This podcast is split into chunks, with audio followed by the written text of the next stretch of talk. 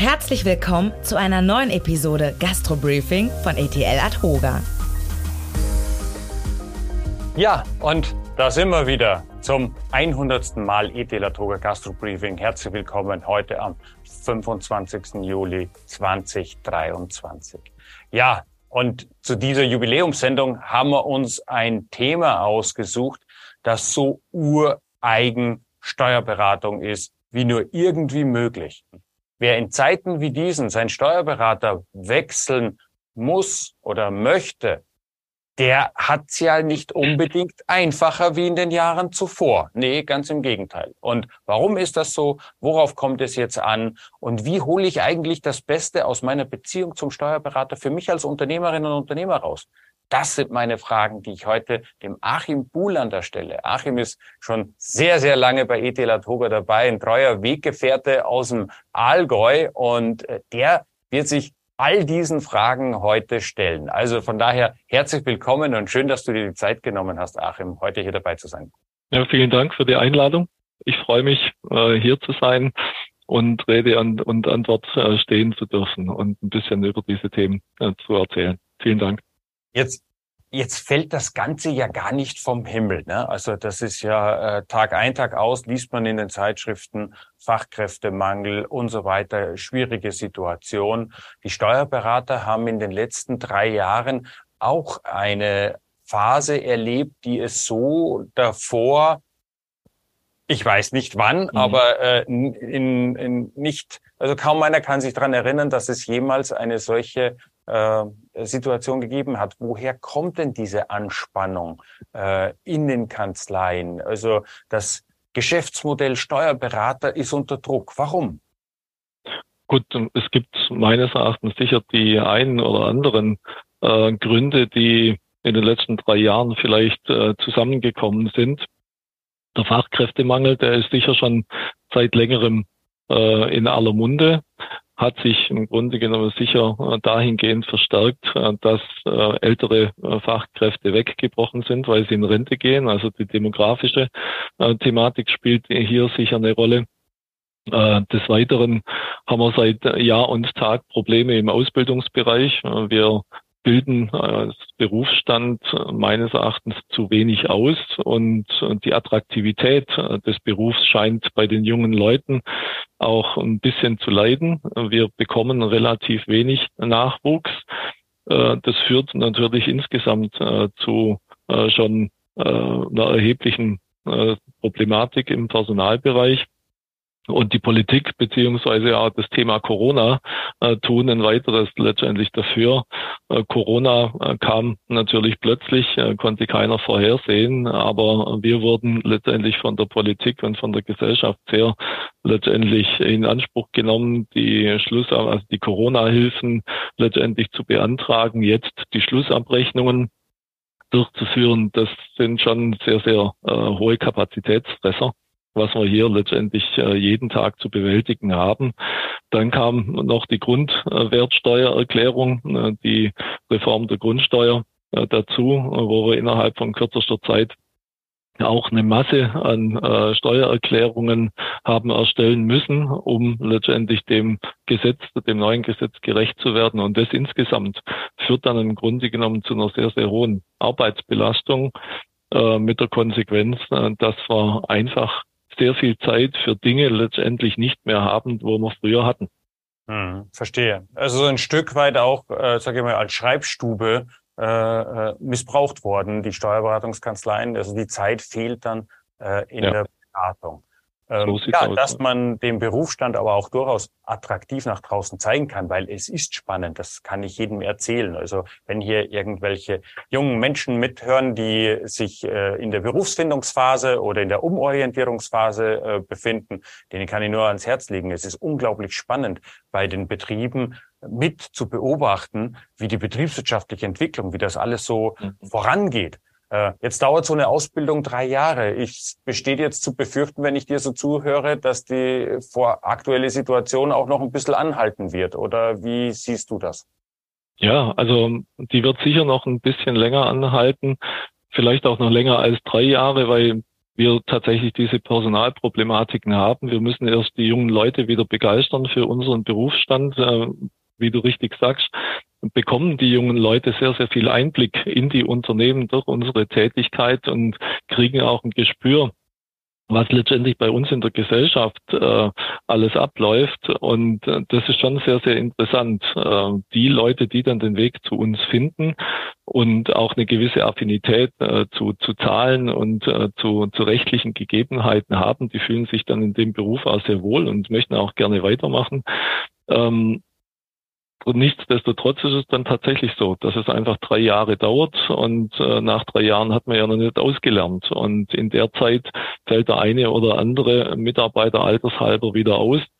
Dann haben wir noch zusätzlich den, äh, den Marktdruck äh, von außen, dass auch äh, unser Berufsstand eine gewisse Überalterungssituation hat und wir einige Steuerberater verlieren werden in den nächsten Jahren, äh, so dass äh, immer mehr Mandanten ohne Steuerberater dastehen und äh, die sollen dann von den übrig gebliebenen mit schon engen Kapazitäten aufgenommen werden.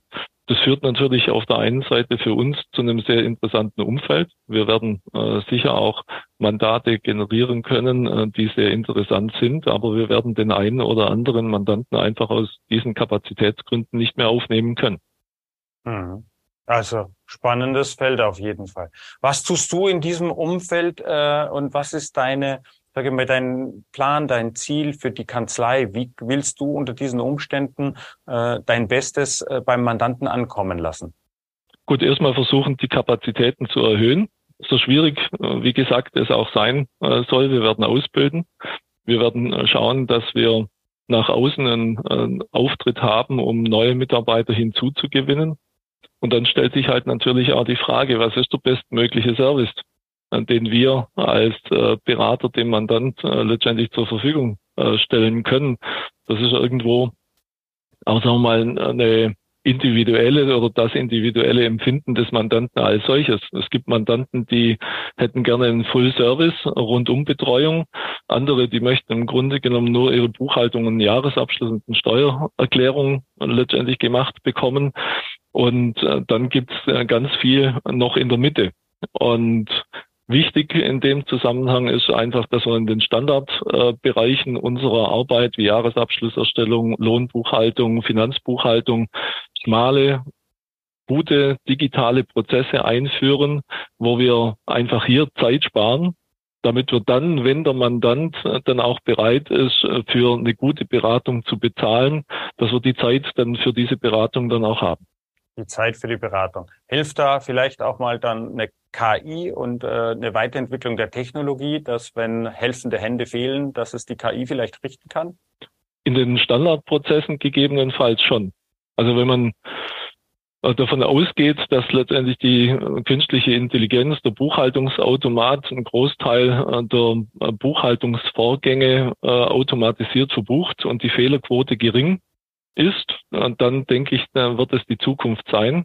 Wir werden unsere Mitarbeiter schulen müssen in den Bereichen Betriebswirtschaft. Äh, wir werden die Mitarbeiter anhalten ähm, müssen, dass sie die BWA, die wir erstellen, auch anschauen und den wirtschaftlichen Gehalt äh, aus der BWA entnehmen und das dann im Zweifel auch selber schon auf Sachbearbeiterebene mit dem Mandanten ähm, äh, zu besprechen und dahingehend schon beraten. Ansonsten denke ich, werden wir aufgrund dieser Kapazitätsengpässe ähm, Schwierigkeiten bekommen. Von nur dem her wäre die KI schon ein, ja, eine gute Unterstützung, wenn sie gut funktioniert.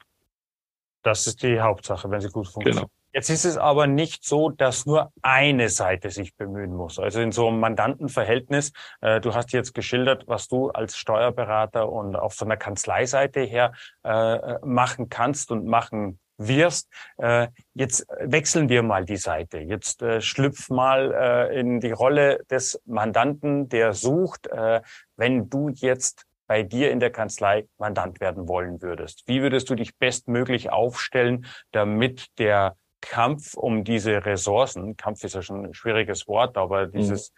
dieses Ringen um diese äh, knappen Ressourcen, dass du die besten Karten hast. Wollen wir mal die Seite wechseln? Also ja, äh, ja. was hat erheblichen Einfluss auf eine Geschäftsbeziehung, dass du als Steuerberater sagst, da habe ich auch Lust drauf?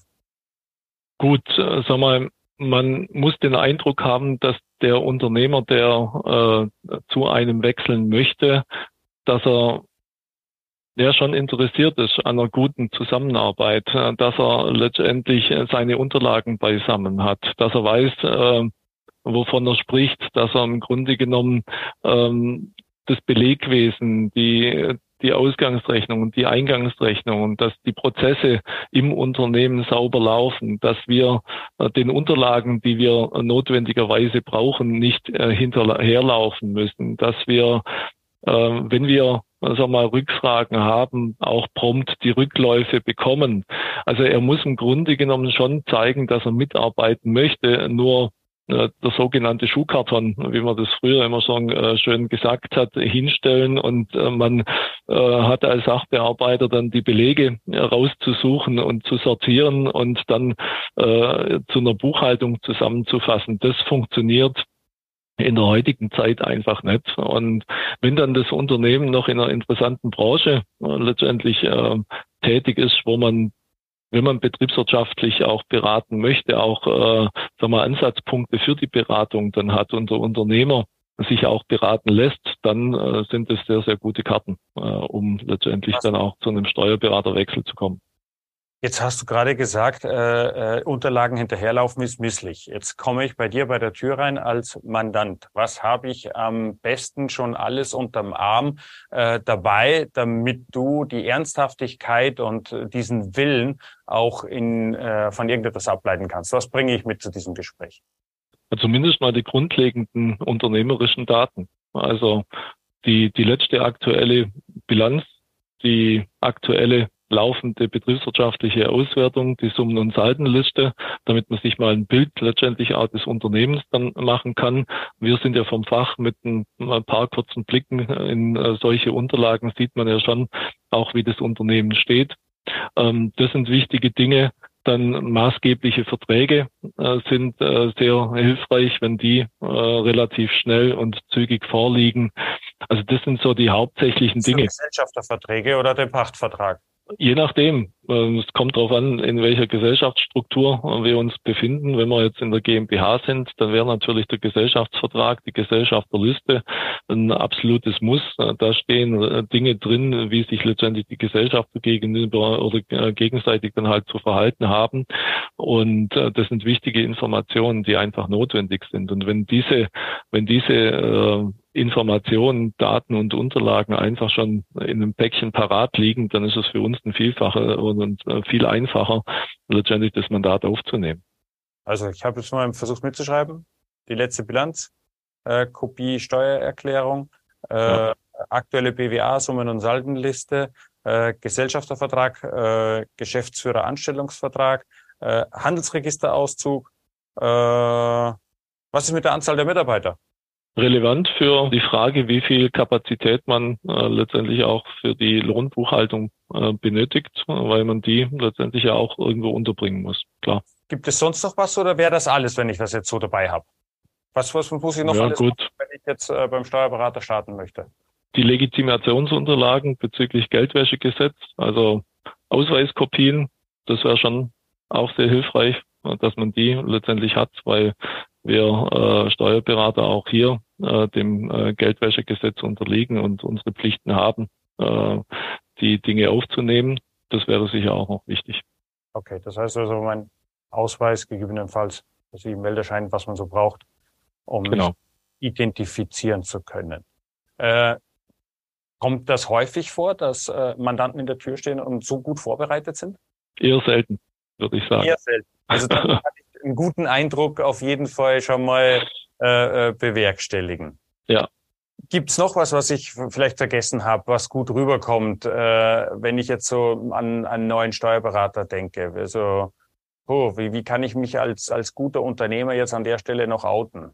Na gut, wenn man im Grunde genommen die, die Informations- und Datenströme betrachtet, die wir letztendlich als Steuerberater brauchen, da kann man eigentlich ja, eigentlich fünf letztendlich identifizieren. Das sind im Grunde genommen zum einen die, die Bankdaten, die wir notwendigerweise brauchen. Es sind die Lohndaten, äh, die wir be benötigen, um den äh, Lohn abrechnen zu können. Es sind die Eingangsrechnungen, es sind die Ausgangsrechnungen und das ist das Kassenbuch. Das sind die fünf Datenströme, auf die wir oder unsere Sachbearbeiter angewiesen sind. Das ging mir jetzt mhm. nochmal zu schnell. Also die Bankdaten, äh, äh, ja. dafür kann ich dir eine Vollmacht geben. Ich will keine Zeit mehr damit verschwenden, dir äh, äh, Sie, ausgedruckte Kontoauszüge zu schicken. Genau, da wollte ich, da wollte ich drauf raus. Also letztendlich, wenn wir hier im Grunde genommen äh, die Datenströme der Gestalt äh, bekommen, dass wir sehr viel automatisiert ähm, zur Verarbeitung bekommen. Also sprich bei den Bankdaten Vollmachten, dass wir letztendlich die Daten in unser System einlesen können. Wenn die Lohndaten in digitaler Form äh, bereits vorbereitet werden, das heißt die Stammdaten bei Neueinstellungen, dann die, die Bewegungsdaten, die unterjährig oder äh, jeden Monat sich gegebenenfalls verändern, wenn die in digitaler einlesbarer Form äh, uns zufließen. Genauso das Kassenbuch, wenn das elektronisch geführt wird, dann können wir die Daten in der Regel ein einspielen. Ähm, und dasselbe gilt letztendlich dann für die Ausgangs- äh, wie auch für die Eingangsrechnungen. Wenn diese in den Vorsystemen schon digital äh, vorhanden sind und entsprechend äh, dann auch gemanagt werden und uns zur Verfügung gestellt werden, dann haben wir hier eine deutliche Erleichterung unserer Prozesse. Wenn ich sage, ich habe das jetzt noch nicht, ich bleibe jetzt beim Thema Eingangsrechnungen als Beispiel. Ich, bei uns noch läuft äh, im, im im berühmt-berüchtigten Pendelordner und wir schicken CO2 belastend Papier durch die Landschaft. Äh, ja. Äh, wenn wir äh, sagen, aber ich möchte daraus weg, ich möchte hin äh, in die Digitalisierung, mhm. äh, dann äh, hilfst du mir auch dabei? Ja klar. Das ist mit einer unserer Hauptpunkte beim Onboarding sozusagen, dass wir versuchen, äh, die Mandanten, die willig sind, in solche digitalen Prozesse letztendlich äh, einzuführen und auch mitzunehmen und da auch zu beraten. Äh, es gibt unterschiedliche Möglichkeiten, unterschiedliche Systeme, äh, die man da verwenden kann. Und die Prozesse sind aber, äh, sagen wir, ziemlich identisch und relativ eingängig und einfach. Und da müssen wir den Mandant, wenn er willig ist, tatsächlich auch abholen und an die Hand nehmen. Aber das funktioniert in der Regel ganz gut. Äh, jetzt ist es so, dass aus der Historie her eher bekannt ist, dass bargeldlastige Branchen insbesondere beim Kassenbuch oft Batzen und Fehler machen. Äh, und äh, wie versuchst du da deine Mandanten zu schützen, dass es denen gelingt, ein, ja, ein stolperfreies Kassenbuch übers ganze Jahr zu bringen? Gut, mit einem digital geführten Kassenbuch äh, hat man hier äh, schon, sagen wir mal, relativ gute äh, Karten, was das anbelangt. Also äh, handschriftliche Kassen sind immer schon sehr fragwürdig. Und äh, wenn man die Systeme letztendlich äh, wie Datenschnittstellen aus den Kassensystemen verwendet, die letztendlich automatisiert diese Daten auch in elektronische Kassenbücher überführen, dann haben wir hier im Grunde genommen noch zusätzlich äh, einen Vorteil gegenüber dem Finanzamt. Dann sollten wir natürlich eine Verfahrensdokumentation erstellen, äh, wie letztendlich die, die Kasse äh, zu führen ist und äh, welche, welche Spezialitäten diese diese Kasse letztendlich beinhaltet, damit wir, wenn dann das Finanzamt zu einer Betriebsprüfung kommt, wir auch diese entsprechende Verfahrensdokumentation hinlegen können und äh, diese Dinge helfen letztendlich gegenüber dem Finanzamt klarzumachen, dass äh, das Kassenbuch äh, gut geführt ist und dass auch keine Einnahmen fehlen. Das heißt, äh, eine Verfahrensdokumentation, ganz großes Stichwort, äh, ist ja sowieso Pflicht seit etlichen Jahren, muss man im ja. gerade Bereich der Kassenführung haben. Wenn jetzt ein Mandant kommt und er bringt in dieses Erstgespräch dann auch gleich noch seine Verfahrensdokumentation mit, dann leuchten deine Augen? So sieht's aus, was aber selten vorkommt. Es ist jetzt in der, diese fünf Datenströme in der Verfahrensdokumentation ja auch ein ganz wesentlicher Bestandteil. Das heißt, äh, wenn ich mich jetzt damit auseinandersetze und äh, bei dir aufschlage und sage hier, Sie drei oder vier der Datenströme haben wir schon beisammen, äh, mhm. dann kriege ich von dir die Unterstützung für die fehlenden, um das dann auch wirklich rund zu kriegen, richtig? Ja, Also auch hier sind wir aktiv in der Beratung tätig. Wir können bei der Umsetzung und bei der Gestaltung beziehungsweise Ausarbeitung der Verfahrensdokumentation einsteigen und unterstützen. Da fällt mir noch ein, Inventur. Was ist denn damit? eine Inventur wäre schon schön zu haben. Insbesondere in der Gastronomie macht es äh, sehr, sehr viel Sinn, auch unterjährige Inventur letztendlich zu, zu führen, um einfach den Wareneinsatz und die Wareneinsatzquote äh, zu richtig zu bestimmen.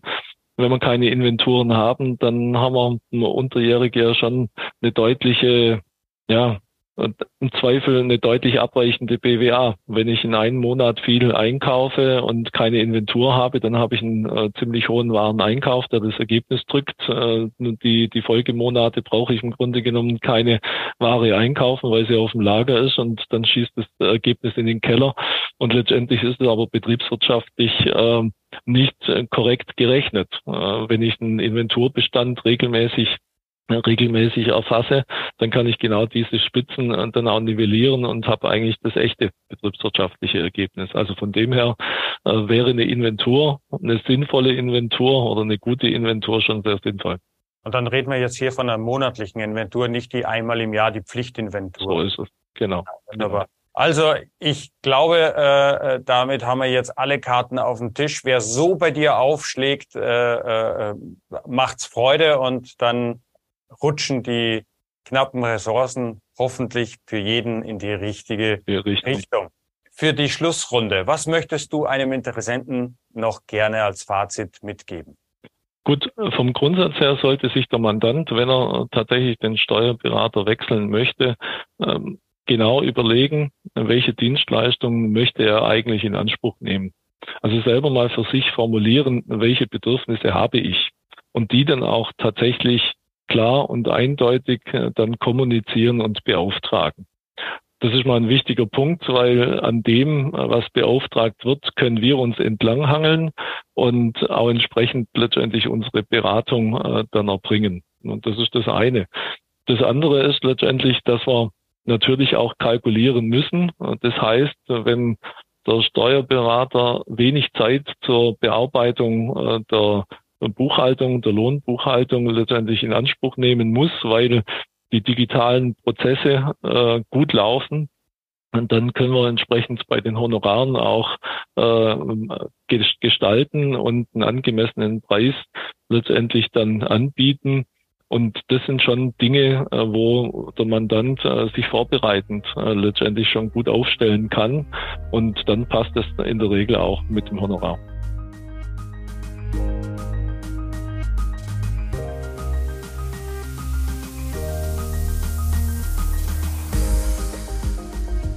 Hallo, liebe Zuhörer und Zuhörerinnen, hier ist euer Konsti. Mit der hundertsten Folge des Gastrobriefings verändert sich unser Podcast nun und erscheint somit nur noch unregelmäßig zu besonderen Anlässen. Die nächste Sondersendung folgt im Oktober 23.